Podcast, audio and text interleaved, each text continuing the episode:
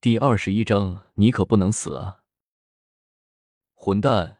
古月愤怒的从琳琅剑之中显出身形来，一巴掌重重的打在云梦辰的头上，怒气冲冲的骂了起来：“你小声一点！”云梦辰这一次可是听得清清楚楚，古月的声音不是从心里传来的，而是真的在自己的耳边响起来的。这要是被苍耳听到了，那还了得！云梦辰心中害怕。连忙冲上前去，一把将古月抱住，伸出手来，将古月的嘴巴给堵住了。古月没想到云望尘竟然会做出这般疯狂的举动，伸手去拉云望尘的手，却没有想到云望尘因为害怕而用力过猛，古月的形体又十分的不稳定，竟然一时没有将云望尘的手扳开，两人脚下都是一个踉跄，一起摔倒在地上。起来，压到我了。古月的声音说不出的古怪，和平时那凶巴巴的声音，绝对不是一人。云望尘心中奇怪，忽然又觉得自己入手处说不出的柔软，放入深入了一团棉絮之中一般，心中不由得纳闷，忍不住又用力的抓了两把，只觉得十分的奇怪的感觉涌上心头。转头看去，却见自己的手正抓在古月的胸口。云望尘纵然在不懂男女之事，对于男女有别这件事情，却还是明白的看到自己竟然将手抓在古月那丰满的酥胸之上，吓了一跳，连忙松开手，一个赖驴打滚，向着一边滚了出去。古月满面通红的站了起来，双目之中隐隐含有泪光，但是最多的还是怨毒的神色，望着云望尘，沉声说道：“再加一条，胆敢侵犯主人者，万重噬心一炷香。”说着，古月双手一展，一道金光自月亮之上直射而下，没入了云梦尘的身体之中。云梦尘张着嘴，刚想说些什么，却只觉得胸口猛然传来一阵剧烈的疼痛，整个人竟然疼得连声音都不出来了，只是倒在地上，浑身抽搐着，双手捂在心，口不住的出一阵咿咿呀呀的呻吟，双目之中竟然疼的全是眼泪。向着古月不住的点头求饶。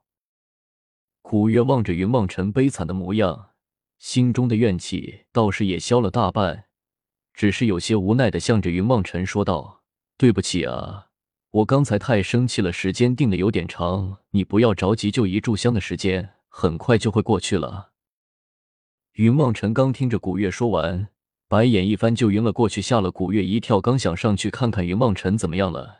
云望尘忽然又被疼的醒了过来，依旧是一副龇牙咧嘴的模样。就这样一炷香的时间，云望尘活生生的被疼晕过去了三次，又醒过来了三次，最后当心口的疼痛渐渐减轻的时候，云望尘已经是全身湿淋淋的，疼的满身大汗淋漓，竟然将整个衣衫都已经湿透了。古月关切看了看云望尘，伸出手来，一团火焰猛然跳了出来。将云望尘包裹在了里面，云望尘大吃了一惊，跳开道：“你不会还想烤了我吧？我错了，求您饶了我吧！”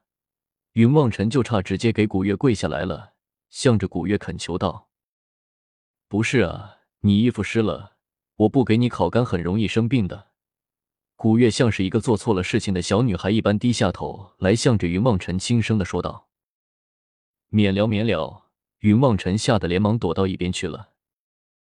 你看，已经好了。古月有些讨好的向着云望尘笑了笑，说着，一边还伸出手来摸摸云望尘的衣服，似乎是想感受一下是不是完全已经干了。我要求接触契约。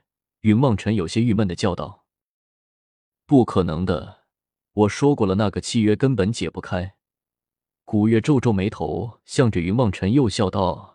你放心来，你以后别得罪我就可以了。再说了，我也只能给你下十个惩罚的契约不多的好不好？不要生气了吗？十个什么？云望尘开始怀疑自己的耳朵听错了，向着古月又一次追问了一遍。十个惩罚契约啊！作为主人，我有权利给自己的仆人下十个惩罚性的咒语，就十个不多啊！你不要生气嘛！你怎么又晕过去了？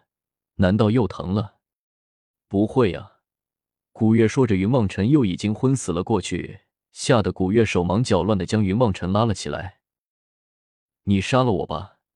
云望尘再次哀求了起来。一个用雷劈，一个把自己疼成这样，这还让不让人活了？竟然还没完了，还有八个！